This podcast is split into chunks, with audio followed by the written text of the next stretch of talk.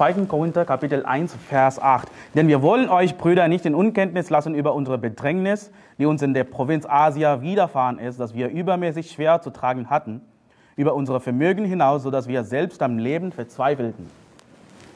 Da wir hatten uns selbst schon das Todesurteil, damit wir nicht auf uns selbst vertrauen, sondern auf Gott, der die Toten auferweckt. Vers 10. Er hat uns dem auch aus solcher großer Todesgefahr gerettet und rettet uns noch. Und wir hoffen auf ihn, dass er uns auch ferne retten wird. Ich habe eine Frage an euch. Wie viele Christen kennst du, die durch Prüfungen, Leiden, Verfolgungen gehen, ohne sich darüber zu beklagen? Selten, oder? Die machen das alle. Guck mal, wenn Menschen durch Prüfungen gehen, ist es ganz natürlich, selbst, äh, sich selbst zu bemitleiden. Selbstmitleid. Self-Pity. Ja? Und Menschen, die sich selbst bemitleiden, sagen so etwas in, in dieser Richtung. Du weißt nicht, was ich durchmache. Moses, du hast keine Ahnung, was ich gerade erlebe. Glaub mir. Das ist ein Hinweis, dass dieser Mensch selbst bemitleidet. Und das machen wir alle. Okay? Das ist fleischlich. Als Christen neigen wir dazu, uns selbst zu bemitleiden, wenn wir Verfolgungen erleiden, wenn wir Schwierigkeiten haben. Können wir das tun? Das machen wir. Ich möchte heute darüber predigen, was die Bibel darüber sagt, wie Christen mit Verfolgung umgehen sollten. Zuerst muss ich ja über einige Grundlagen der Verfolgung predigen, über Verfolgung. Der Titel meiner Predigt heute lautet Christliche Verfolgung in Deutschland 2023. Christliche Verfolgung in Deutschland 2023. Ich habe vor kurzem eine Geschichte gelesen. Diese Geschichte hat den Titel Die japanische Geschichte vom Fischbecken. Wer hat das gehört? Es gibt auch ein berühmtes YouTube-Video. Das finde ich cool. Viele Leute verwenden diese Geschichte für ihren eigenen Zweck. Aber ich finde das wirklich schön. Ich werde es einfach lesen. Ja? Die Japaner haben schon immer Fischen, Fisch geliebt. Aber das Meer in der Nähe von Japan enthält seit Jahrzehnten nicht mehr viele Fische. Um die japanische Bevölkerung zu ernähren, wurden die Fischerboote größer und führen weiter als zuvor. Je weiter die Fischer führen, desto länger dauerte es, den Fisch zu transportieren. Und wenn die Rückfahrt, wenn die Rückfahrt länger dauerte, war der Fisch nicht mehr frisch. Um dieses Problem zu lösen, installierten die Fischer, äh, Fischereifirmen Gefrierschränke in ihre Boote, auf ihre Schiffen, um den Fisch zu fangen und auf See einzufrieren.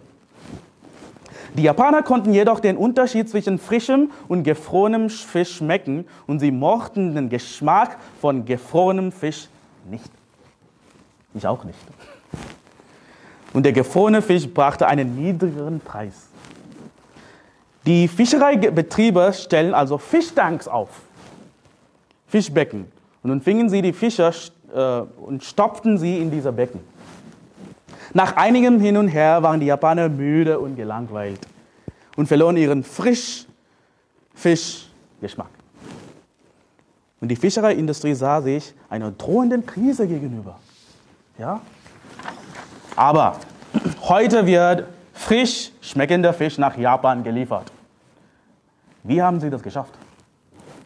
Damit der Fisch weiterhin frisch schmeckt, setzen die japanischen Fischereibetriebe die Fische immer noch in die Becken, aber mit einem kleinen Hai.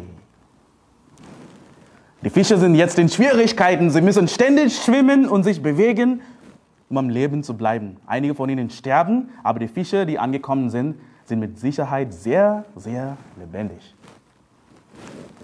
Die Herausforderung die sie sich stellen, hält sie lebendig und frisch. Schön, oder? Das klingt schön. Das ist eine wahre Geschichte.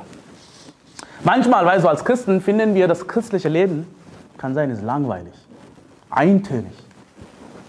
Die Frische kann schwinden. Vielleicht gehst du nicht so äh, regelmäßig Seelengebenden. Vielleicht betest du nicht viel. Vielleicht liest du den Bibel nicht. Und dich frisch zu halten, wirft Gott manchmal einen Hai in dein Becken. Wenn du einen Gläubigen siehst, der für, der für den Herrn brennt, der Gott leidenschaftlich dient, der regelmäßig Seelengewinnen geht, der voller äh, Kraft für Jesus ist, der fleißig Seelen geht, dann ist da ein Hai in seinem Becken, normalerweise. Weißt du? Und es gibt so viele Christen, die dem Herrn nicht dienen, die in ihrer EFG, FEG, was auch immer, Baptisten, Gemeinden, andere Gemeinden sind. Sie sind abgestandene Fische. Sie sind gefrorene Fisch. Viele wiedergeborenen Christen befinden sich heute in diesem Zustand. Ich schlage auf 2. 2. Äh, Timotheus Kapitel 3. 2. Timotheus Kapitel 3.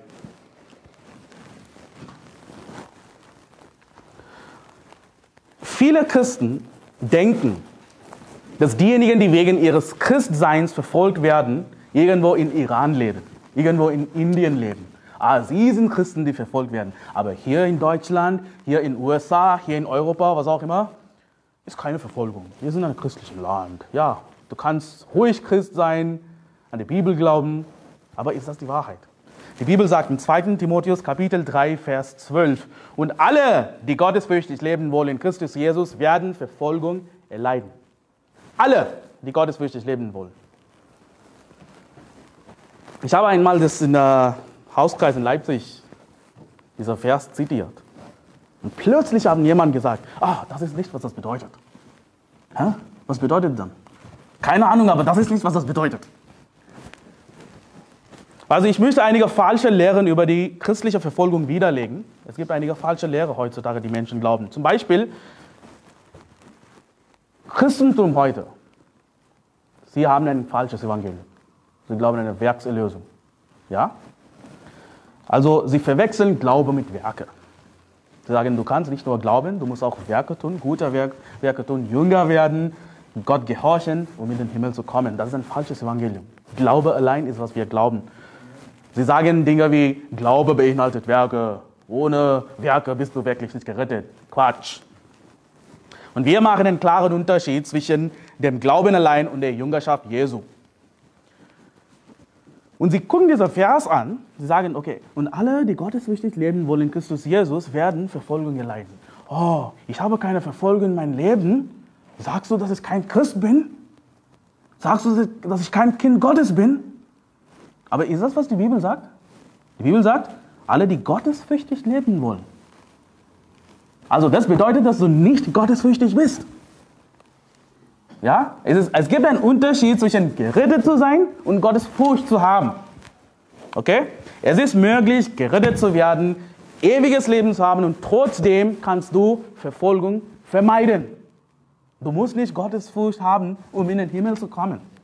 Du musst einfach an Jesus glauben, du musst keine Werke tun, du musst keine Verfolgung erleiden, trotzdem kannst du in den Himmel kommen.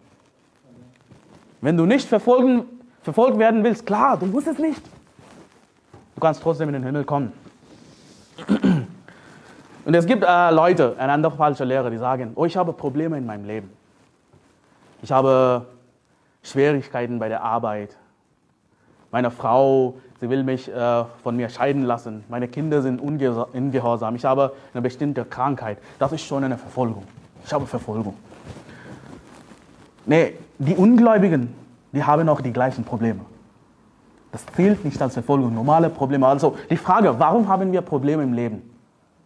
Warum haben manche Leute größere Probleme, manche haben kleinere Probleme? Jeder hat Probleme. Warum? Willkommen auf der Planeten Erde. Willkommen in der Menschheit. Wir leben in einer zerbrochenen Welt. Unser Handeln hat Konsequenzen. Die sündigen Handlungen anderer können in deinem Leben Probleme verursachen, auch wenn du selbst unschuldig bist. So ist diese Welt. Ja? Und weißt du was? Wegen der Bosheit des Menschen lässt Gott auch Naturkatastrophen zu. Ja? Bei denen auch unschuldige Menschen ums Leben kommen. Das passiert auch, das sagt die Bibel. Und lass, lass mich ja sagen, da der Mensch korrupt ist, dringt diese Korruption auch in unseren biologisch, biologischen Körper ein und deshalb werden die Menschen ständig von Krankheiten heimgesucht. Manchmal willkürlich. Manchmal sagen Leute auch, warum nur ich? Warum habe ich Krebs? Warum habe ich so etwas? Manchmal ist das so, die Menschheit ist nicht perfekt. Schlage auf Matthäus Kapitel 13. Matthäus Kapitel 13. Es gibt eine falsche Art der Verfolgung, die viele Menschen täuscht. Es gibt eine falsche Verfolgung heute. Die Leute denken, Christen denken, oh, das, das ist eine richtige Verfolgung. Aber nein, Es gibt eine falsche Art der Verfolgung, die Satan benutzt, um viele Menschen zu einem falschen Christen zu, Christentum zu verführen. Matthäus 13, ich lese ab Vers 18, so hört nun ihr das Gleichnis von Seemann. So oft jemand das Wort vom Reich hört und nicht versteht, kommt der Böse und raubt das, was in sein Herz gesät ist. Das ist der, bei dem es an den Weg gestreut war. Auf den Felsenboden gestreut aber ist bei dem, der das Wort hört, sogleich mit Freuden aufnimmt. Er hat aber keine Wurzel in sich, sondern ist wetterwendisch. Wenn nun Bedrängnis oder Verfolgung entsteht, um des Wortes willen, so nimmt er sogleich Anstoß. Warum, warum kommt Verfolgung? Wegen was? Um des Wortes willen. Ist das Wort Gottes? Um Jesu willen. Und nicht nur Jesu, nicht nur das Evangelium, sondern wenn du für die ganze ganzes Wort einstehst, wirst du Verfolgung leiden. Ja? Du musst nicht, äh, musst nicht dort ausschlagen. Die Bibel sagt in Matthäus 10, 22, und ihr werdet von jedermann gehasst sein um meines Namens willen. Jesus hat gesagt. Also, ich kenne diese Christen, deutsche Christen. Sie unterstützen jemanden, ein anderer Christ in Indien oder Iran oder wer auch immer, der durch Verfolgung äh, geht, ist Christ. Vielleicht ist er auch Missionar. Er hat Verfolgung. Und sie, in diese deutschen Christen unterstützen ihn. Aber weißt du was? Diese deutschen Christen haben ein falsches Evangelium. Und der Typ in Indien hat ein falsches Evangelium. Und die Verfolgung ist eine Pseudo-Verfolgung. Das ist nicht biblische Verfolgung. Weil so in Indien gibt es Muslime, die verfolgt werden, nur weil sie Muslime sind. Es gibt Hindus, die verfolgt werden, nur weil sie Hindu sind. Aber bedeutet das, dass sie gerettet sind? Bedeutet das, dass sie Gottesfurcht haben? Nein. Es gibt falsche Christen, die haben ein falsches Evangelium. Katholiken, koptische Christen.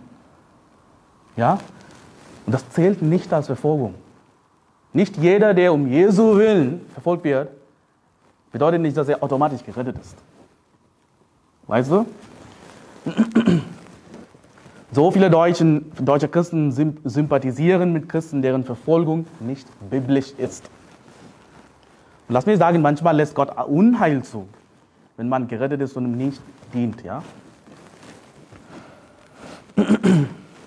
Und äh, lass mich dir sagen, äh, aber in meisten Fällen, wenn du für das Evangelium Gottes Wort eintrittst, wirst du natürlich ja, von Satan und seiner Welt mit Verfolgung bedroht werden, aber Gott wird dich von allen ernsthaften Angriffen befreien.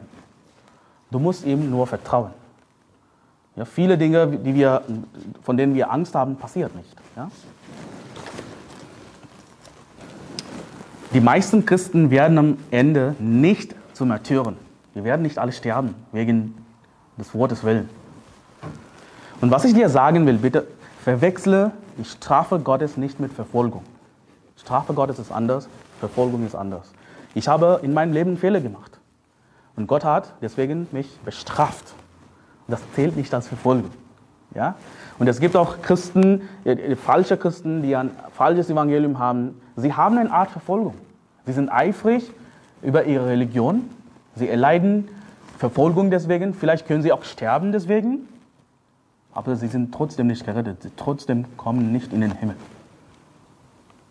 Ja, es gibt auch Hindus, die für ihre Religion eifrig sind, Muslime, die für ihre äh, Religion eifrig sind. Sie werden getötet, aber es bedeutet nicht, dass sie in den Himmel kommen, weil sie nicht an Jesus glauben. Wie sieht die biblische Verfolgung aus? Wir haben das gerade gesprochen, okay? Viele sogenannte Christen, die eine Pseudo-Verfolgung erleben, das zählt nicht als biblische Verfolgung. Wie sieht die biblische Verfolgung aus? Also, lass mich dir sagen, du musst nicht über einen Politiker irgendwo reden. Du musst nicht über Homos reden. Du wirst, du wirst Verfolgung, du wirst verfolgt werden, du wirst verfolgt werden, nur um des Evangeliums willen. Du musst nicht weit entfernt von Evangelium gehen, zu Ver Verfolgung zu bekommen. Lass mich das erzählen. Wenn du aufstehst und sagst, hör auf zu sündigen, tue Buße von Sünden. Jeder kann das machen. Du brauchst nicht den Mund, so etwas zu sagen. Es gibt so viele Straßenprediger in Deutschland, den ganzen Tag so etwas sagen. Tue Buße von Sünden. Aber wenn du aufstehst und sagst, du musst nur an Jesus glauben, um in den Himmel zu kommen. Es gibt Leute, die diese Frage stellen, okay, ich komme sowieso in den Himmel, ja, aber okay, dann kann ich einfach weiterhin sündigen? Egal was ich mache, komme ich in den Himmel? Ja. Du kannst weiterhin sündigen und in den Himmel kommen. Du brauchst den Mumm, so etwas zu sagen heutzutage, oder? Viele Christen haben nicht den Mumm, dies zu sagen. Das ist ein sehr wichtiges Detail. Du kannst weiterhin sündigen und trotzdem in den Himmel kommen. Nachdem du gerettet wirst, werden wir sündigen. Wir sind alle Sünder. Zeig mir einen Christ, der ohne Sünde ist. Du kannst nie finden. Bis wir sterben, sündigen wir. Jemand hat mir das gesagt. Moses, laut was du predigst, werden die Leute sündigen. Weißt du? Und ich habe ihm gesagt, laut was ich predige, die Leute werden sündigen und sie werden in den Himmel kommen. Laut was du predigst, die Leute werden sündigen und in die Hölle kommen. Wähle einen aus. Es gibt keine Alternative, keine Alternative, wo, wo man nicht mehr sündigt. Wo man gar nicht sündigt. Wir sündigen alle. Und wenn du mutwillig sündigst, Gott kann dich streng bestrafen. Du kannst früher sterben, als du denkst. Aber weißt du was? In den Himmel zu kommen, hat nichts mit deinen Werken zu tun. Es darauf gar nicht abhängig, wie viel du gesündigt oder wie viel du aufhörst zu sündigen. Nee, wir bleiben Sünder. Also, um gerettet zu werden, musst du erkennen, dass du ein Sünder bist. Du hast die Hölle verdient. Und deswegen Jesus ist für meine Sünden gestorben. Ich muss einfach auf ihn vertrauen. Dann komme ich in den Himmel. Und wenn ich weiterhin sündige, Gott kann mich in dieses Leben bestrafen. Aber wenn ich dadurch in den Himmel komme, dann kommt niemand in den Himmel. Wenn in die Hölle kommt, dann kommt niemand in den Himmel. Wenn du auf Sündigen aufhören musst, um in den Himmel zu kommen, kommt niemand in den Himmel. Die Bibel sagt, Dummheiten ersinnen ist Sünde. Sprüche 24, Vers 9. Die Bibel sagt auch, wer nun Gutes zu tun weiß und es nicht tut, für den ist es Sünde. Jakobus 4, 17. Und viele Christen schweigen zu diesem Thema. Sie haben Angst. Das liegt nicht darin, dass sie das Evangelium nicht kennen. Sie haben nur Angst. Sie wollen das nicht sagen. Sie wollen nicht als Spalter verleumdet werden in ihrer Gemeinde. Sie haben nicht den Mumm, sie an ihre Pastor zu sagen, hey, du kannst weiterhin sündigen. Trotzdem kann man in den Himmel kommen. Sie haben nicht den Mumm. Sie wollen nicht ihre Position verlieren. Es gibt auch, diese Christen sind gerettet. Sie wollen nicht die Gelegenheit verlieren, in ihrer Gemeinde zu predigen. Sie wollen nicht ihr Teil in der Ältestenkreis verlieren.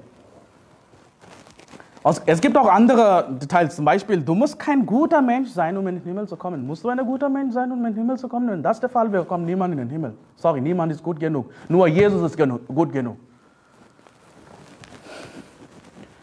Wenn du nicht an die ewige Sicherheit glaubst, wenn du nicht an einmal gerettet, immer gerettet glaubst, bist du nicht gerettet. Viele Leute schweigen zu diesem Thema, sie sagen das nicht. Ja, ja, das ist ein bisschen zu radikal. Weißt du, selbst Petrus hatte Angst. Schlag mit mir Galater Kapitel 2. Galater Kapitel 2, Vers 11. Galater Kapitel 2, Vers 11. Als aber Petrus nach Antiochia kam, widerstand ich ihm ins Angesicht, denn er war, denn er war in Unrecht. Er hätte etwas Falsches getan. Vers 12. Bevor nämlich etliche von Jakobus kamen, aß er mit den Heiden. Als sie aber kamen, zog er sich zurück und sonderte sich ab, weil er die aus der Beschneidung fürchtete. Er hatte Angst vor diesen Menschen, vor diesen Juden. Und auch die übrigen Juden heuchelten mit ihm, sodass selbst Barnabas von ihrer Heuchelei mit fortgerissen wurde. Als ich aber sah, dass sie nicht richtig wandelten nach der Wahrheit des Evangeliums, sprach ich zu Petrus vor allem, wenn du, der, du ein Jude bist, heidnisch lebst und nicht jüdisch, was zwingst du die Heiden, jüdisch zu leben? Lass mich sagen, äh, fragen, kannte Petrus das Evangelium? Ja, er war gerettet. Aber dennoch schüttelt er denen die Hand, die ein falsches Evangelium haben. Genauso wie viele, viele, viele Christen heutzutage. Sie sind mit Ungläubigen vermischt und sie haben Angst vor diesen ungläubigen Menschen. Es gibt Christen, heute, die Angst vor Menschen haben. Äh, nur eine, eine Seite vorher, guck mal, Galater Kapitel 1, Vers 9, Galater Kapitel 1, äh, Vers 9. Wie wir es zuvor gesagt haben, so sage ich euch jetzt wiederum, wenn jemand euch etwas anderes als Evangelium verkündigt, als das, welches ihr empfangen habt, der sei verflucht.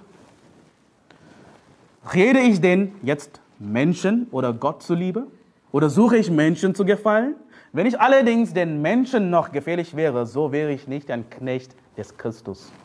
Vers 11. Ich lasse euch aber wissen, Brüder, dass das von mir verkündete Evangelium nicht von Menschen stammt. Ich habe es auch nicht von einem Mensch empfangen noch erlernt, sondern durch die Offenbarung Jesu Christi. Wir sollen mehr Gott mehr fürchten als den Menschen. Ja? Wenn du in diesem Bereich Kompromisse eingehst, bist du kein Diener Jesu, bist du kein Knecht Jesu. Egal wie gut du dein christliches Leben lebst, du kannst ein sehr netter Person sein, sehr liebevoller Mensch. Wenn du mit Menschen aufkommst, die das Evangelium pervertieren, bist du nicht gottesfürchtig. Du bist menschenfürchtig. In diesem Zustand gibt es viele Christen heute. Und da geht zurück, Galater 2. Wir haben bis äh, Vers 14 gelesen. Vers 15. Wir sind von Natur Juden und nicht Sünder aus den Heiden. Guck mal, Vers 16. Doch weil wir erkannt haben, dass der Mensch nicht aus Werken des Gesetzes gerechtfertigt wird, sondern durch den Glauben an Jesus Christus. So sind auch wir an Christus Jesus gläubig geworden, damit wir aus dem Glauben an Christus gerechtfertigt würden und nicht aus Werken des Gesetzes. Weil aus Werken des Gesetzes kein, Fle kein Fleisch gerechtfertigt wird. Super klar. Ja, ein paar Seiten weiter, Galater Kapitel 5. Galater Kapitel 5, Vers 6. Galater Kapitel 5, Vers 6. Denn in Christus Jesus gilt weder Beschneidung noch Unbeschnittensein etwas, sondern der Glaube durch die Liebe wirksam, der durch Liebe wirksam ist. Ihr lieft gut, wer hat euch aufgehalten, dass ihr die Wahrheit nicht gehorcht? Vers 8, die Überredung kommt nicht von dem, der euch berufen hat. Vers 9, ein wenig Sauerteig durchsäuert den ganzen Teig. Ein wenig Sauerteig durchsäuert den ganzen Teig. Es gibt Leute, die an das wahre Evangelium glauben. Aber wenn sie aufstehen, muss, aufstehen sollten, um das zu predigen, sie fügen ein bisschen Sau Sauerteig. Ja? ja, Buße, ja, Buße von Sünden ist auch nicht so schlimm zu sagen, Buße von Sünden. Ein wenig Sauerteig, durchsäuert den ganzen Teig. Ja, okay, du kannst dein Heil nicht verlieren, aber wir können einfach vermeiden, einmal gerettet, immer gerettet zu sagen. Das musst du nicht sagen. Ein wenig Sauerteig durchsäuert den ganzen Teig. Ah ja, du musst einfach glauben, ja, du musst nicht an den Namen des Herrn anrufen. Ja, ein wenig Sauerteig durchsäuert den ganzen Teig. Lass mich fragen, wie viele von euch sind von anderen Christen um des Evangeliums willen verfolgt worden? Ja, eigentlich alle. Ja? Ich, wurde, ich hatte Probleme in der alten Gemeinde. Weißt du? Muss ich ausschlagen, Lukas Kapitel 6, 22. Jesus sagt, glückselig seid ihr, wenn euch die Menschen hassen und wenn sie euch ausschließen und schmähen und euren Namen als einen, einen Lasterhaften verwerfen um des Menschensohnes willen. Freut euch an jedem Tag und hüpft, denn siehe, euer Lohn ist groß im Himmel, denn ebenso haben sie ihre Väter mit den Propheten gemacht. Weißt du was, jetzt haben wir endlich eine Kirche hier, die das wahre Evangelium glaubt. Die glauben das wahre Evangelium. Du wirst nicht hier verfolgt werden um des Evangeliums willen. Vielleicht kannst du von Christen da draußen verfolgt werden, aber hier nicht. Wenn du das wahre Evangelium hast, können wir zusammenarbeiten. Die Gemeinschaft mit gleichgesinnten Gläubigen wird uns Mut machen. Wenn du mit anderen Gläubigen Gemeinschaft hast, die das wahre Evangelium haben, wir kriegen Mut. Schlage auf 2. Timotheus Kapitel 4. 2. Timotheus Kapitel 4. Wir sind nicht nur mutig, für das Evangelium einzustehen. Wir verkünden es von der, also wir verkünden das Evangelium von Dächern, durch Internet. Wir verwenden das im Internet. Wir machen so viele Videos über das Evangelium. Du kannst dein Heil nicht verlieren. Einmal gerettet, immer gerettet. Amen. Wir verkünden das Wort von den Dächern. Und nicht nur das wir sind auch mutig genug, Seelen gewinnen zu gehen. Wir glauben nicht an das wahre Evangelium, aber wir verwenden das Evangelium, indem wir zu Leuten kommen, unser Mund öffnen und sagen, wie man gerettet werden kann auf der Straße. Hey, glaube an das Evangelium. Wir sind alle Sünder, wir haben alle die Hölle verdient. Du musst einfach an Jesus glauben, er ist für dich gestorben. Wir haben den Mut, den Menschen, fremde Menschen zu sagen, ja? Wir kriegen diese Kühnheit von dem Herrn. Wenn wir für das Evangelium eintreten, eintreten, wird der Heilige Geist uns mehr Mut geben, Gott durch Seelengewinnen zu dienen. Und nicht nur das. Wir werden auch den Mut bekommen, das ganze Wort Gottes zu predigen. Alles. Von Genesis bis Offenbarung. Alles zu predigen. 2. Timotheus Kapitel 4. Ich lese Vers, ab Vers 1. Daher bezeuge ich dir ernstlich vor dem Angesicht Gottes und des Herrn Jesus Christus, der Lebendige und Tote richten wird, um seine Erscheinung und seines Reiches willen. Vers 2. Verkündige das Wort, tritt dafür ein, es sei gelegen oder ungelegen überführe, tadle, ermahne mit aller Langmut und Belehrung. Tritt für das ganze Wort, sei gelegen, es sei ungelegen. Eines, des, eines der großen Themen, warum wir verfolgt werden als Baptistenkirche, zuverlässiges Wort. Heute in 2023. Warum wir überall in den Medien sind, in der Zeitung sind, hat mit den Homosexuellen zu tun. Ja, Über, Überraschung, Newsflash, du weißt das nicht oder was? Sie wollen uns ausschalten. Alle Kirchen ziehen sich davon zurück. Wir wollen nicht mit dieser Gemeinde zu tun haben. Wir halten uns fern. Sie sind bescheuert. Pastoren und Prediger haben nicht den Mumm, zu dem zu stehen, was die Bibel zu diesem Thema sagt. Sie wollen ihre Popularität, Beliebtheit nicht verlieren. Sie wollen die Menge nicht verlieren. Sie wollen ihre Position nicht verlieren. Sie wollen nicht den Zehnten verlieren, die den Leute geben. Sie wollen keine Probleme mit der Regierung bekommen. Wir schweigen einfach zu diesem Thema. Wir sagen nichts. Oder sie verdrehen die Brote Jesu. Sie verdrehen die Lehre des Neuen Testaments über die Todesstrafe. Sie wollen liebevoller sein als Jesus. Und viele Christen, lass mich sagen, viele Christen, sie schauen so viele Filme, Hollywood-Filme, weltliche Musik, sind dieser Medien- und Hollywood-Gehirnwäsche aufgegessen. Sie glauben alles, was in der TV kommt. Sie, sie schauen Filme mit Musik, Hintergrund, sagen, ja, Homosexualität ist nicht so schlimm, ist okay. Ja, ist auch Liebe, ja. Sie, sie stellen sich auf die Seite der queeren Gemeinschaft. Homo-Gemeinschaft, diese, ihre Medien, die über uns lügen, die lügen über uns. Ja, ich werde das aufdecken jetzt. Eine der Arten, wie wir verfolgt werden, ist, dass über uns gelogen wird. Sie lügen über uns. Okay? Jesus hat gesagt, muss ich ausschlagen, glückselig seid ihr, wenn sie euch schmähen, verfolgen, lügnerisch jegliches böse, böse Wort gegen euch reden um meinetwillen. Matthäus 5, 11. Wir werden, sie werden über uns lügen. Das ist eine Verfolgung. Zum Beispiel, was ist eine der vielen Lügen? Wir rufen zum Mord auf. Mordaufrufe. Ist das nicht, was sie sagen? Lass mich dir sagen, wenn du in diese Kirche kommst und sagst, ich will Homo-Menschen ermorden, ich will sie verprügeln, ich will sie schimpfen, weißt du, was wir tun werden? Wir werden die Polizei anrufen. Du bist ein gefährlicher Mensch. Wir sind hier keine gewalttätigen Menschen. Das ist nicht, was wir predigen. Wir sagen nicht, dass du Menschen ermorden kannst. Wir predigen nur, was die Bibel sagt. Gott hat für bestimmte Sünden die Todesstrafe verhängt. Ja? Wahre Christen haben dies immer geglaubt. Okay? Der Grund, warum es als ein großes Problem angesehen wird heute, ist, weil nur in den letzten Zeiten, nur in den letzten Jahrzehnten, viele Regierungen haben diese Homos anerkannt und Homorechte etabliert. Sonst wäre das kein Thema. In Indien ist das kein Thema.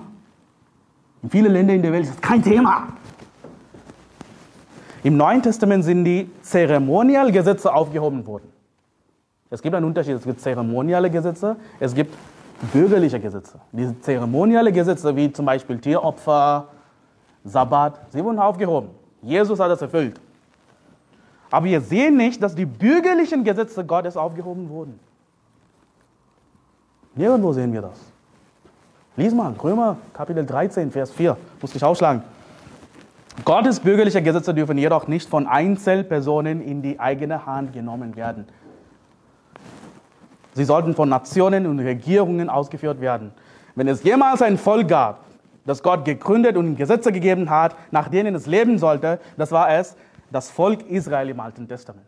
Es gab eine Nation, Gott hat die Gesetze gegeben. Und ihr werdet das Licht der Welt sein. Du sollst meine äh, Gesetze folgen, befolgen. Wenn ihr das nicht tut, dann ich werde euch nicht schützen. Ihr werdet äh, moralisch runterkommen. Mehrere Nationen, vor allem in Europa, haben sich hunderte von Jahren nach den Ereignissen der Bibel an den Gesetzen des Alten Testaments orientiert, um ihre eigenen Gesetze zu schreiben. Die USA zum Beispiel übernahm im 16. Jahrhundert buchstäblich die Gesetze des Alten Testaments als Landesrecht. Und solche Nationen haben sich gut entwickelt. Faktum, Gott hat diese Nationen gesegnet, weil sie Gott geliebt haben. Sie hatten Respekt vor Gottes Gesetze. Aber heute, sie hassen Gottes Gesetze. Und Christen in Massen denken, dass es sehr Christusähnlich ist, Gottes Gesetze abzulehnen. Sie denken, okay, unsere Nationen haben diese Gesetze abgelehnt. Super, das ist biblisch. Das ist, so eine bescheuerte Meinung haben viele Christen. Ja? Und sie verdrehen Passagen auf dem Neuen Testament. Zum Beispiel sagen, wer ohne Sünde ist, werfe den ersten Stein. Jesus hat, guck mal, Jesus hat das äh, Todesstrafe abgeschafft. Nee, er hat das nicht. Sonst hätte er gesagt, werft keinen Stein. Aber Jesus hat das nicht gesagt. Guck mal, diese Pharisäer, die diese ehebrechliche Frau zu Jesus brachten, sie hatten keine Liebe für Gottes Gesetz. Sie haben bis dieser Punkt Gottes Gesetz nicht befolgt. Sie haben diese Frau als Lockmittel benutzt, um Jesus in die Enge zu treiben. Und Jesus in seiner Weisheit entblößt ihre Heuchelei. Das ist die Sünde. Nicht Sünde in allgemein. Das ist nur, wovon Jesus hier spricht. Lies die Bibel. Lies alle vier Evangelien. Ja? Guck mal, gab es böse Diktatoren in Deutschland? Hitler. Er war ein bosartiger Mann, der gerade in der Hölle schmort. Es gab Stalin in Russland. Sie haben die Todesstrafe aus egoistischen Motiven heraus missbrauchten. Das bedeutet nicht, dass die Todesstrafe generell nichtig ist. Das Problem ist nicht die Todesstrafe, sondern diese Menschen waren das Problem. Ja, die richtige Form der Todesstrafe ist das, was Gott in seinem Wort vorgeschrieben hat. Die richtige Art und Weise, wie Todesstrafe verwendet werden soll, implementiert, eingesetzt werden soll, hat Jesus, als Gott gesagt in der Bibel. Die Bibel sagt, das Gesetz des Herrn ist vollkommen. Es erquickt die Seele. Psalm 19,7. Das Gesetz des Herrn ist vollkommen, ist perfekt für alle Generationen. Nicht nur uralte, was auch immer, nee. Und lass mich dir sagen, sehr klar, auch Kinder verstehen das.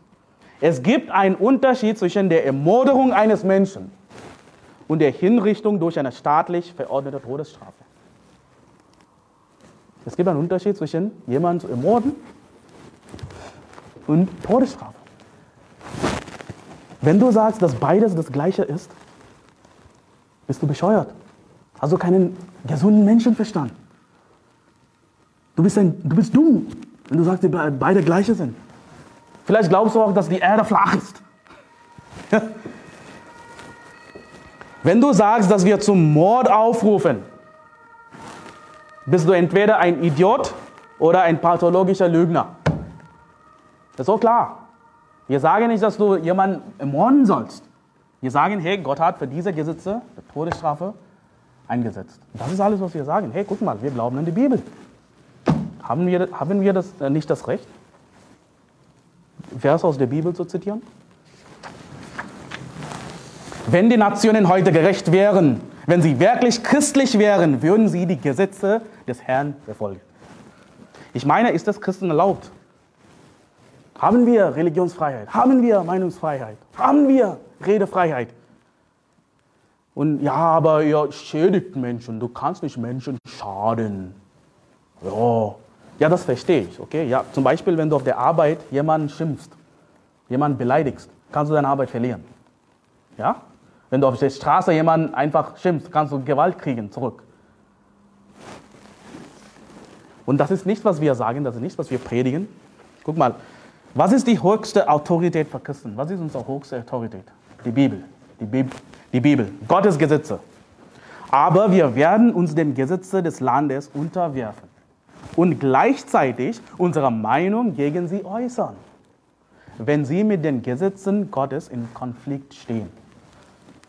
Wir versuchen unsere Beste, die, die Gesetze des Landes zu folgen. Und gleichzeitig sagen wir, hey, laut Bibel, das ist falsch. Jesus hat ganz etwas anderes gesagt. Wir versuchen unsere Beste, die Gesetze zu folgen. Das bedeutet nicht, dass wir einfach ruhig bleiben und sagen, okay, alles gut.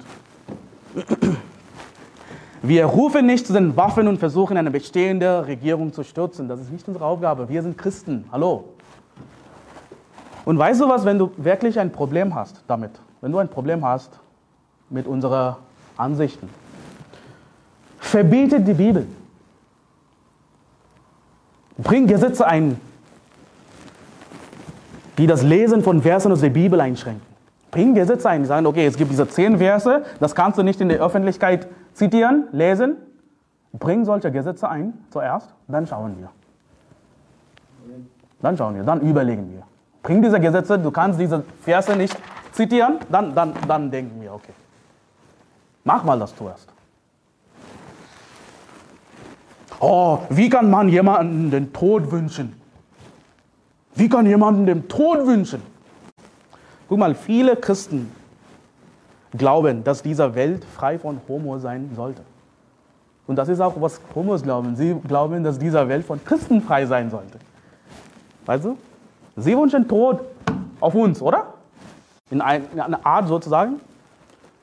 Und viele Deutsche wünschen sich heute den Tod für Putin. Sie wollen, dass Putin irgendwann stirbt. Oh, ihr wünscht den Tod auf Menschen. Oh. Guck mal, wir wünschen den Tod für Verwerfliche. Die Bibel sagt, dass sie den Tod verdient haben. Neues Testament, Römer 1, 30. Dass sie den Tod verdient haben. Also, wenn du jemanden den Tod wünschst, macht es dich, macht es dich automatisch zu einem gewalttätigen Menschen? So, ich, hab, ich, hab, ich, ich will, dass jemand stirbt. Also, also, ich wünsche mir, dass alle Pädophilen sterben. Ich wünsche mir, dass alle Vergewaltiger sterben. Alle diese Terroristen, IS-Terroristen, die Menschen rauben und sie verwenden ihr, sie als sexuelle Sklaven, was auch immer. Ich, ich will, dass sie, diese Menschen sterben. Bedeutet, dass ich ein gewalttätiger Mensch bin? Hier verbreitet Hassrede. Ihr seid eine Hassgruppe. Und jemand hat in einem Podcast gesagt, das müsst ihr sagen, Hass ist keine Meinung. Hass ist keine Meinung. Ja, lass mich dir sagen, wir wissen das schon, dass Hass keine Meinung ist, Genius. Hass ist, Hass ist ein Gefühl. Hass ist ein Gefühl. Weißt du, was Gefühl bedeutet? Liebe ist ein Gefühl, Hass ist ein Gefühl. Jeder liebt jemanden, jeder hasst jemanden, jeder liebt etwas, jeder hasst etwas. Laut der Bibel, es gibt einen falschen Weg zu hassen. Und es gibt einen richtigen Weg zu hassen. Es gibt einen es gibt einen gesunden und vollkommenen Hass, laut der Bibel. Christlicher Hass. Die Bibel sagt, sollte ich nicht hassen, die dich hassen und keine Abscheu empfinden von deinen Widersachern? Ich hasse sie mit vollkommenen Hass, sie sind mir zu Feinden geworden. Psalm 139, 21 bis 22. Laut Jesus, lass mich das sagen, laut Jesus sollen wir unsere Feinde, unsere Nächsten, Menschen, die uns äh, nahestehen, wir sollen sie lieben. Wir sollen diejenigen lieben, die uns aus persönlichen Gründen hassen. Wir sollen für sie beten, sie segnen, uns lieben. Aber diejenigen, die Gott hassen, werden wir hassen. Aber sollen wir das Gesetz in die Hand nehmen und sie angreifen? Nein, nein. Wir üben keine Gewalt aus. Wir sind nicht gewalttätige Menschen. Wie sieht unser Hass aus? Wenn wir sagen, okay, wir hassen diesen Mensch, wie sieht es aus? Ich gebe ein paar Beispiele. Wenn du auf der Straße bist, ja, du gehst irgendwo hin und du, und du siehst einen Homo, eine Transe, eine Quinke, wie auch immer, und du siehst diesen Mensch, okay, natürlich ist es komisch. Ja, ist es peinlich. Besonders wenn du mit deinen Kindern bist und siehst diese Dinge ein. Ach, was ist das? Mann, ey. Ich komme aus Indien, ich bin nicht daran gewohnt. Ja? Und äh, was, wie sieht unser Hass aus? Was sollen wir tun als Christen? Verprügeln? Schimpfen? Nein. Ich würde sagen, einfach auf die andere Seite zu gehen. Und nicht angucken. Fertig. Ist das illegal? Zählt das als Gewalt? Oh ja, Gewaltpotenzial! Ja, mein Fuß. Oder nehmen wir an, du, du fährst, fährst mit einem Bus. Und der Platz neben dich ist frei. Und ein Homo kommt und sitzt dort. Was sollten wir als Christen tun? Puh, warum bist du einmal geboren? Das, was wir tun? Ich würde sagen, einfach aufstehen und irgendwo anders gehen. Einen anderen Platz suchen. Oder aufsteigen und den nächsten Bus fahren. Dürfen wir das tun? Gewalt, Gewalt. Ja, das verstehe ich nicht. Ah, guck mal, er hat das Recht, dort zu sitzen. Und ich habe die Freiheit, wegzugehen. Ein anderes Beispiel. Was wäre, wenn du einen Homo-Kollege hast auf der Arbeit? Wenn du sagst, das kann ich nicht, ich kann nicht mit einem Homo zusammenarbeiten, das geht nicht, dann weißt du, was ich sagen würde? Okay, kündige deinen Job, finde einen anderen Job. Oder bleib zu Hause. Oder zieht nach Uganda um. Oder keine Ahnung. Aber ich gebe ein Beispiel. Ich komme aus Indien, ich habe meine eigenen Überzeugungen. Und ich finde es schwer, mit Frauen zu arbeiten. Ist es viel anstrengend. Sie, sie machen Stress. Ja, und ich finde es schwer eigentlich. Ich, was, ich, was ich für ideal halte, ist Männer, Männer arbeiten, nur Männer arbeiten und Frauen zu Hause bleiben. Haushalt führen. Essen kochen. Kinder kümmern, Kinder großziehen. Das ist eine ideale Situation. Wenn wir das folgen, werden die, werden die Männer glücklicher sein, werden die Frauen glücklicher sein, werden die Kinder glücklicher sein, das funktioniert. Wir werden mehrere Kinder haben. Aber ich verstehe, dass nicht jeder in einer idealen Situation ist. Manchmal müssen Frauen arbeiten, sonst geht es nicht.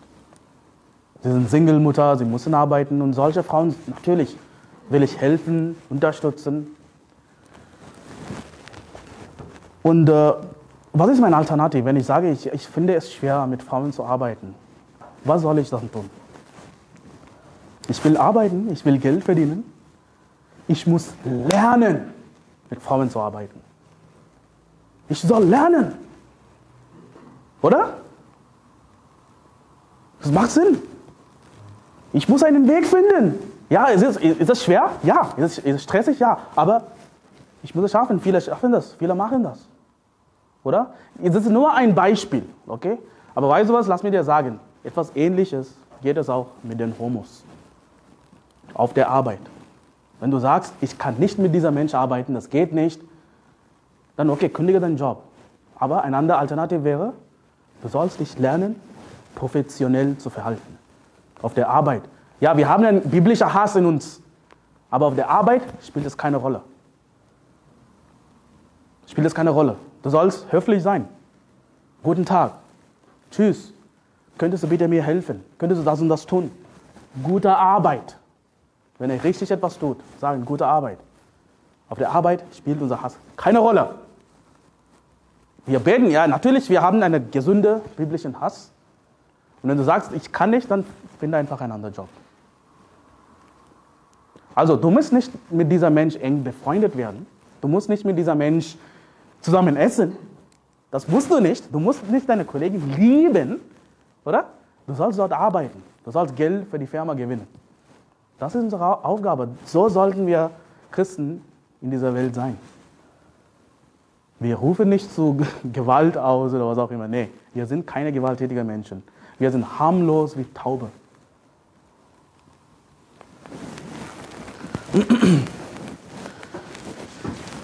Also, wenn wir draußen gehen und wir Homos sehen, was tun wir? Fangen wir einen Streit mit ihnen oder was? Wir vermeiden ihnen einfach. Vermeiden einfach. Wenn sie dort kommen, wir gehen in diese Richtung. Weg. Wir haben nichts mit dieser Menschen zu tun. Wir lassen sie nicht in unsere Kirche. Wir lassen sie nicht in unsere Gemeinden, äh, in, in mein Haus. Ja, aber wenn wir in der Welt sind, ja, sollen wir lernen, zusammen, zusammen zu gehen, professionell zu verhalten. Ja? Also du kannst Stoßgebete beten gegen sie. Imprecatory Prayers. Zum Beispiel in der Bibel steht, oh Gott, zerbrich ihnen die Zähne im Maul. Psalm 58, Vers 7. Füge Schuld zu ihrer Schuld und lass sie nicht zu deiner Gerechtigkeit gelangen. Tilge sie aus dem Buch des Lebens. Sie sollten nicht eingeschrieben sein mit dem Gerechten, sagt Bibel. Psalm 69, 28 bis 29.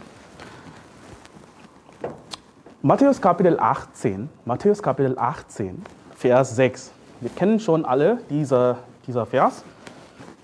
Wer aber einem von diesen Kleinen, die an mich glauben, Anstoß zur Sünde gibt, für den wäre es besser, dass ein großer Mühlstein an seinen Hals gehängt und er in die Tiefe des Meeres versenkt würde. Wer hat das gesagt? Jesus. Nicht Moses, nicht ich, nicht Bruder Anselm Urban. Jesus hat das gesagt. Jesus soll eine Geldstrafe kriegen, oder? Guck mal, ist das nicht, was diese Homos tun heute der Gesellschaft?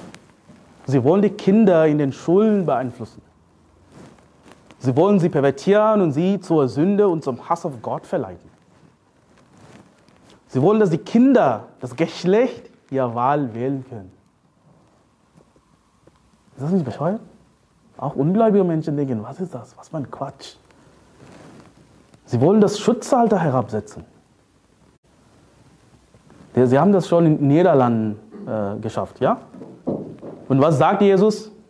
Wer aber einem von diesen Kleinen, die an mich glauben, Anstoß zur Sünde gibt, für den wäre es besser, dass ein großer Müllstein in seinen Hals gehängt und er in die Tiefe des Meeres versenkt würde. Also wünschen wir Tod? Natürlich. Haben wir einen biblischen Hass? Ja. Töten wir ihn?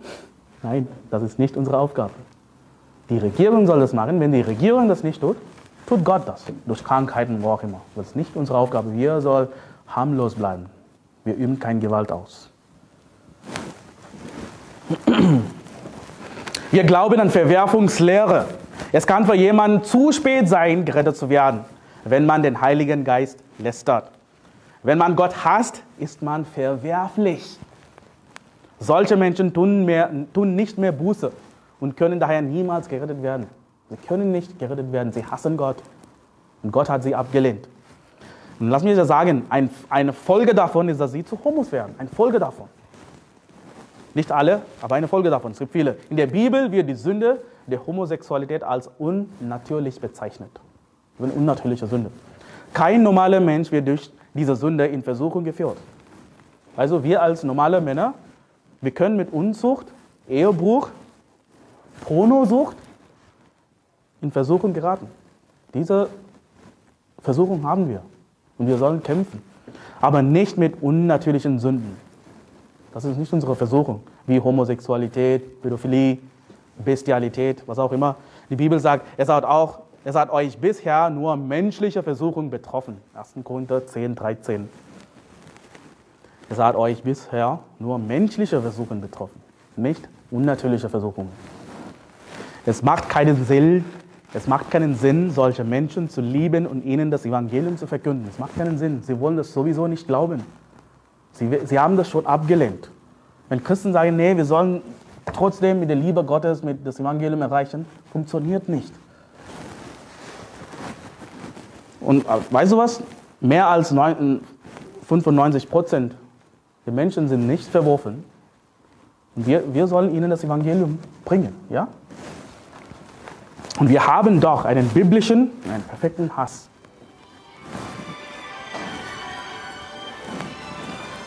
Und lass mich dir sagen, das ist kein Freibrief für Gewalt. Es ist kein Freibrief dafür, bei der Arbeit gemein zu sein. Wenn du in der Welt bist, musst du Kompromisse eingehen. Guck mal, es gibt Bereiche, in denen ich keine Kompromisse eingehe. Zum Beispiel, was in meinem Haus passiert, kein Kompromiss. Was in der Gemeinde passiert, kein Kompromiss. Wem ich heirate? Kein Kompromiss. Aber in manchen Stellen, wenn wir in der Welt arbeiten, sollen wir Kompromisse machen. Unser Hass spielt keine Rolle auf der Arbeit, als ich vorher gesagt habe. Und was ist eine andere Lüge, dass Sie sagen? Sie sagen, dass wir Juden hassen, oder? Hassen wir Juden? Überhaupt nicht. Das ist eine Lüge. Und wenn du sagst, wenn du hier kommst und sagst, ich hasse Juden, du wirst zugerichtet äh, zurechtgewiesen werden. Wir sagen nein. Wir haben Liebe für Juden. Wir wollen sie retten. Wir wollen sie das Evangelium bringen, dass sie an Jesus glauben und gerettet werden. Aber weißt du was? Wir glauben an die Ersatztheologie. Wir glauben, dass die Juden nicht mehr Gottes Volk sind. Wir Christen haben sie ersetzt. Amen. Und wenn die Juden in den Himmel kommen sollen, wenn sie gerettet werden sollen, sollen sie an Jesus glauben. Ja? Und äh, jemand hat mir gesagt, Moses, ihr hasst Juden. Wie? Aber ihr glaubt an Ersatztheologie. Aber ich, ich habe ihnen gesagt, okay, wir glauben nicht, dass Juden Gottes Volk sind, aber sie sind Gottes Volk, die Bibel sagt das und das und das. Aber guck mal, okay, das ist seine Meinung. Aber wir, haben, wir glauben an Ersatztheologie. Aber bedeutet das, dass wir Juden hassen? Haben wir irgend, irgend, irgendjemals gesagt, dass wir Juden hassen? Nein, überhaupt nicht. Guck mal, Jesus sagt, darum sage ich euch, das Reich Gottes wird von euch genommen und einem Volk gegeben werden, das dessen Früchte bringt. Ersatztheologie, Matthäus 21, Vers 43. Und es gibt eine klare Aussage in der Bibel, das heißt, nicht die Kinder des Fleisches sind Kinder Gottes, sondern die Kinder der Verheißung werden als Same gerechnet. Römer 9, 8. Klare Aussage, dass sie nicht mehr Gottes Kinder sind. Sie sind einfach genauso ungerettet wie Muslime, Hindus, wer auch immer. Und wir lieben alle Menschen und wir bringen ihnen das Evangelium, dass sie gerettet werden können. Also, wir, lass mich das nochmal ausdrücken. Wir hassen Verworfenen. Unabhängig davon, ob sie Juden sind oder nicht. Du kannst Inder sein, verworfen sein, du kannst Christen sein, verworfen ist, hassen wir nicht. Sorry. All diese Punkte, die ich gerade gesagt habe, sind biblisch. Alle stehen in der Bibel, soll die Bibel lesen. So viele Christen werden heute getäuscht, wenn sie von ihren Pastoren predigen, belogen werden. Sie glauben alle die Lügen, die von ihren Pastoren predigen, die EFG, EFG, evangelisch, was auch immer, kommen, sie lügen das. Sie, sie glauben das. So viele Christen, lass mich dir sagen, so viele Christen heute verneigen sich vor der Statur von Nebukadnezar. Und wir sind hier Shadrach, Meshach, Abednego. Willkommen in die Shadrach, Meshach, Abednego Baptistenkirche. Wenn du zu dieser Kirche kommst, wirst du verfolgt werden. Lass mich dir sagen. Verfolgung ist Teil des christlichen Lebens. Es gibt bestimmte Dinge, die ein Standard sein sollten, wenn du Jesus liebst. Du betest jeden Tag, du liest die Bibel jeden Tag, du gehst regelmäßig Seelen gewinnen, du hast Gemeinschaft mit gleichgesinnten Christen. Und was wir kriegen, ist Verfolgung. Wir kriegen Verfolgung dafür. Satan ist immer noch der Fürst dieser Welt. Wenn du sagst, ich glaube an die Verwerfungslehre Moses, Bruder Moses, ich glaube an all diese Lehren, ich glaube an die Entrückung nach der Trübsal, ich glaube an die Ersatztheologie, ich glaube an die Bewahrung des Wortes des Gottes, ich glaube an einmal gerettet, immer gerettet. Ich glaube an Seelengewinnen und daran, dass ich Menschen retten kann. Ich lehne den Calvinismus ab, ich lehne den Dispensationalismus ab, aber ich will keine Verfolgung. Geht nicht. Es geht nicht. Du verdienst es nicht, in Gemeinschaft mit Menschen zu sein, die alle Lehren vertreten, wenn du, wenn du keine Verfolgung durchmachen willst. Die Tür, die, dort, äh, die du dort siehst, ist die, ist die Grenze zwischen einem bequemen Leben und einem Leben in Verfolgung.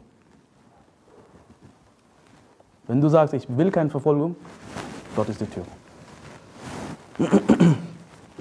Gott möchte, dass du einen Hai in deinem Fischbecken hast.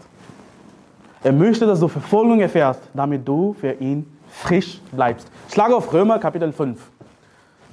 Ich werde nur ein bisschen länger gehen als eine Stunde. Ich habe viel zu predigen. Ich schlage auf Römer 5. Währenddessen lese ich aus Matthäus 5, Matthäus 5, Vers 13. Ihr seid das Salz der Erde. Wenn aber das Salz fade wird, womit soll es wieder salzig gemacht werden?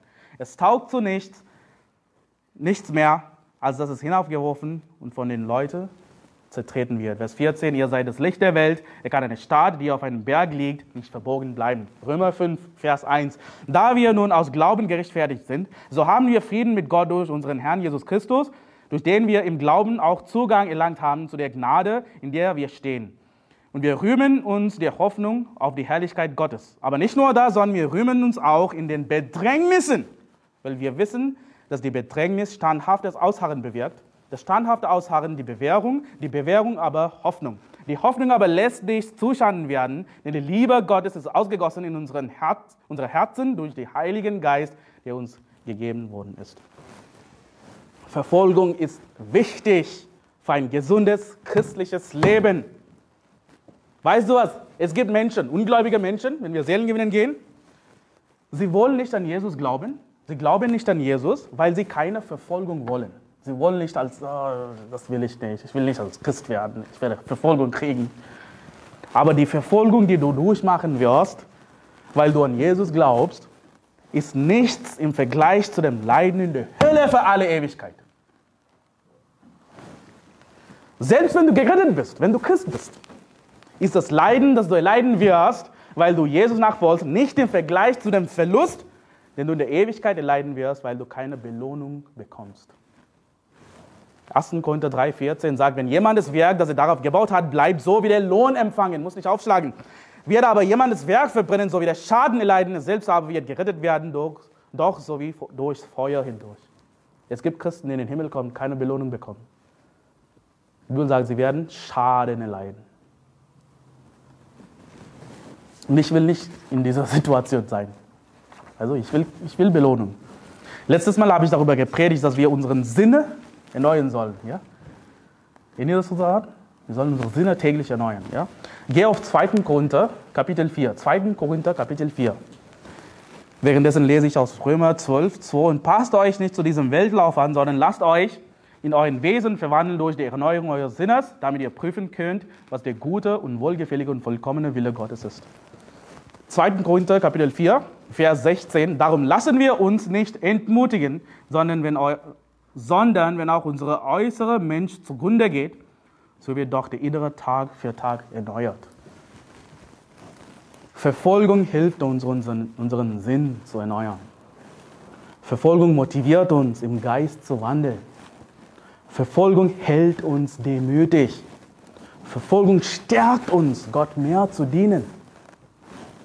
Vers 17, guck mal, letzter, Vers 17. Denn unsere Bedrängnis, die schnell vorübergehen und leicht ist, verschafft uns eine ewige und über allen Maßen gewichte Herrlichkeit. Da wir nicht auf das Sichtbare sehen, sondern auf das Unsichtbare, denn was sichtbar ist, das ist zeitlich. Was aber unsichtbar ist, das ist ewig. Kraftvolle Worte, ja? Guck mal, halt deine Finger dort und gehe ein paar, ein, eine, ein paar Seiten weiter. 2. Korinther 11. 2. Korinther 11. Kapitel 11, Vers 23. Ich lese ab Vers 23, okay? Sie sind Diener des Christus. Ich rede unsinnig, ich bin's noch mehr. Ich habe weit mehr Mühsal über die Maßen vieler Schlägen ausgestanden, weit mehr die Gefängnissen, öfters in Todesgefahren.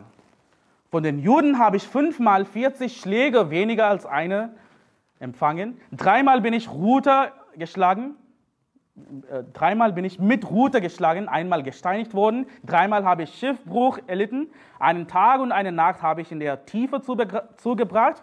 Ich bin oftmals auf Reisen gewesen, in Gefahren auf Flüssen, in Gefahren durch Räuber, in Gefahren von einem eigenen Volk, in Gefahren von Heiden, in Gefahren in der Stadt, in Gefahren in der Wüste, in Gefahren auf dem Meer, in Gefahren unter falschen Brüdern, in Arbeit und Mühe, oftmals in Nachtwachen, in Hunger und Durst, oftmals in Fasten, in Kälte und Blöße. Heftig, oder? Heftig. Das ist nichts im Vergleich zu was wir erleben. Er hat so viel erlebt, Paulus, so viel Verfolgung. Und geht zurück, 2. Korinther Kapitel 4, Vers 17, was sagt Paulus? Denn unsere Bedrängnis, die schnell vorübergehen und leicht ist. Wie kann, so, wie kann er so etwas sagen? Ich habe am Anfang gefragt, wie viele Christen kennst du, die durch Verfolgung gehen, ohne sich darüber zu beklagen? Paulus. Weil er hat immer an, an dieser unsichtbaren Augen gehängt. Weißt du? Wie kann die Verfolgung im Jahr 2023 aussehen? Wie sieht Verfolgung aus heute? Du kannst deinen Job verlieren. Du kannst eine hohe Geldstrafe bekommen. Du kannst im Gefängnis gesteckt werden. Wenn du Ausländer bist, kannst du abgeschoben werden. Du kannst in der Öffentlichkeit kritisiert und gedemütigt werden. Du kannst deine Freunde verlieren. Deine Familie und Verwandten werden sich von dir fernhalten. Das kann passieren. Bist du vorbereitet dafür? Lass mich ein, ein, einige Tipps geben. Guck mal, der Job, den du gerade hast, der Job, das ich habe, Gott hat mir das gegeben. Und wenn du deinen Job verlierst, vertraust du nicht dem Herrn, dass er einen anderen Job dir geben kann? Doch habe ich nie den Gerechten verlassen gesehen oder seinen Samen und Brot betteln. Psalm 37, 25. Gott wird sich um uns kümmern. Geldstrafe. Was wäre, wenn ich eine höhere Geldstrafe bekomme? Was soll ich dann tun? Petrus fand Geld im Maul eines Fisches. Guck mal, liebt euren Reichtum nicht. Du sollst nicht reichlich leben. Also, tue was richtig und Gott wird sich um deine Finanzen kümmern. Vertraue Gott. Ja, nicht auf dich selbst. Siehe die positive Seite. Wir müssen uns auf das Schlimmste vorbereiten, weißt du?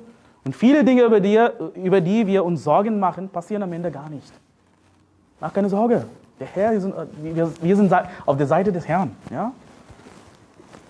Und manchmal, es gibt Leute, die so etwas fragen kann. Du, kannst vielleicht diese, du hast vielleicht diese Frage.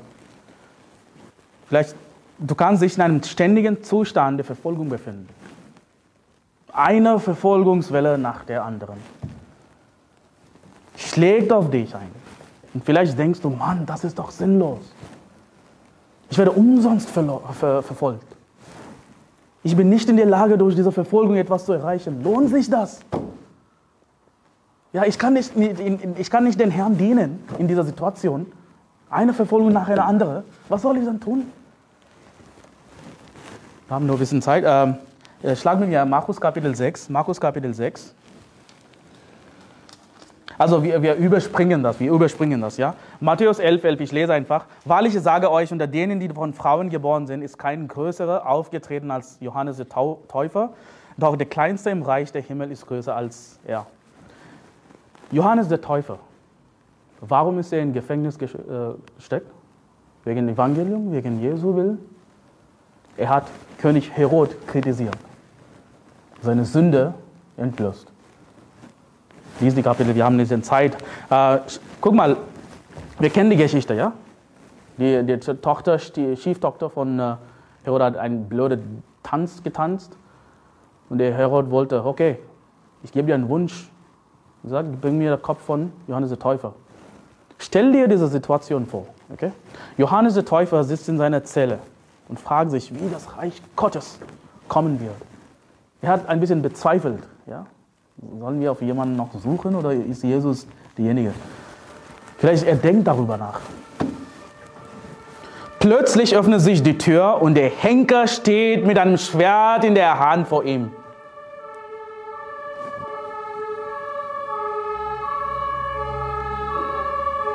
das ist auch laut. Ja, okay.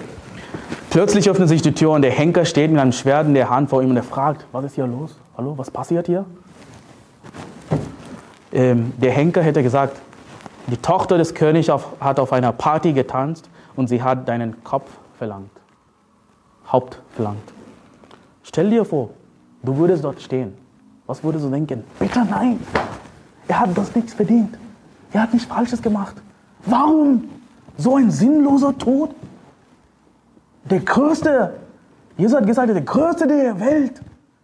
Soll er solcher sinnloser Tod sterben? Sollte Johannes der Täufer, der größte auf der Welt, einen so sinnlosen Tod sterben? Mir ist zum Schreien und Weinen zumute. Ich muss schreien, nee, mach das nicht. Ist Verfolgung sinnlos? Lass mich dir sagen, über Johannes der Täufer. Ja? Aufgrund des Dienstes von Johannes dem Täufer glaubten viele Menschen an Jesus. Viele Menschen. Aufgrund des Dienstes von Johannes der Täufer, der, der den Weg für den Herr vorbereitet hat, begann und beendete Jesus seinen Dienst innerhalb von dreieinhalb Jahren. Fertig, dreieinhalb Jahren. Wunder, Wunder gemacht, gepredigt, äh, gekreuzigt, auferstanden, in den Himmel gegangen. Es gibt so viele Christen, die, tun so viel, 20 Jahre, 30 Jahre. Jesus, 300 Jahre fertig. Deine Verfolgung ist nicht sinnlos, auch wenn es so aussieht. Ist gar nicht sinnlos. Guck mal, wir sind hier kein Pfingstler. Sind wir Pfingstler? Wir sind nicht Katholiken. Wir tragen den Namen von Johannes dem Täufer. Wir sind Baptisten, John the Baptist. Die Baptisten sind diejenigen, die heute die meiste Arbeit für den Herrn leisten. Wir sorgen dafür, dass Menschen gerettet werden. Größer als jeder andere. Ja? Das ist sein Vermächtnis. Stell dir das Schlimmste vor. Nehmen wir an, du sterbst wegen Verfolgung. Du sterbst. Jemand will, äh, will dich umbringen. Es gibt Menschen auf dieser Welt, die sich vom Evangelium angezogen fühlen, wenn sie sehen, dass du verfolgt wirst. Sie werden empfänglich sein. Es gibt so viele Leute, die, die uns gucken, weil sie so berühmt geworden sind in Medien. Oh, was sind diese Gruppe? Was machen sie? Ist interessante Kirche, oder? Aber sie werden uns sehen. Sie werden empfänglicher sein für das Evangelium. Sie wollen die Wahrheit hören. Lass uns eine Herausforderung annehmen. Ja? Guck mal, in der, wir, wir werden so viele Belohnungen kriegen, weil wir für den Herrn stehen. Ja? Ich werde einfach ähm, einen Vers lesen, du musst mich dort aufschlagen. Die Bibel sagt in 5. Mose 30, 7, der Gerechte, sorry, aber all diese Flüche wird der Herr, dein Gott, auf deine Feinde legen und auf die, welche dich hassen und dich verfolgt haben. Alle die Leute, alle diese Verworfenen, die uns verfolgen, alle Flüche in dieses Buch wird zu ihnen zurechnen zugerechnet werden. Sie werden in die Hölle kommen, für alle Ewigkeit. Sie werden in den Himmel mit Jesus feuern. Feiern, ja. Wir sind diejenigen, die am Ende gewinnen werden. Wir werden gewinnen, sie werden verlieren. Das, der Gerechte wird sich freuen, wenn er die Rache sieht. Er wird seine Füße baden im Blut des Gottlosen. Psalm 58, 11. Willst du ein Gewinner sein? Komm in diese Kirche. Du sollst hier gegründet werden. Geh mit den Seelengewinnen.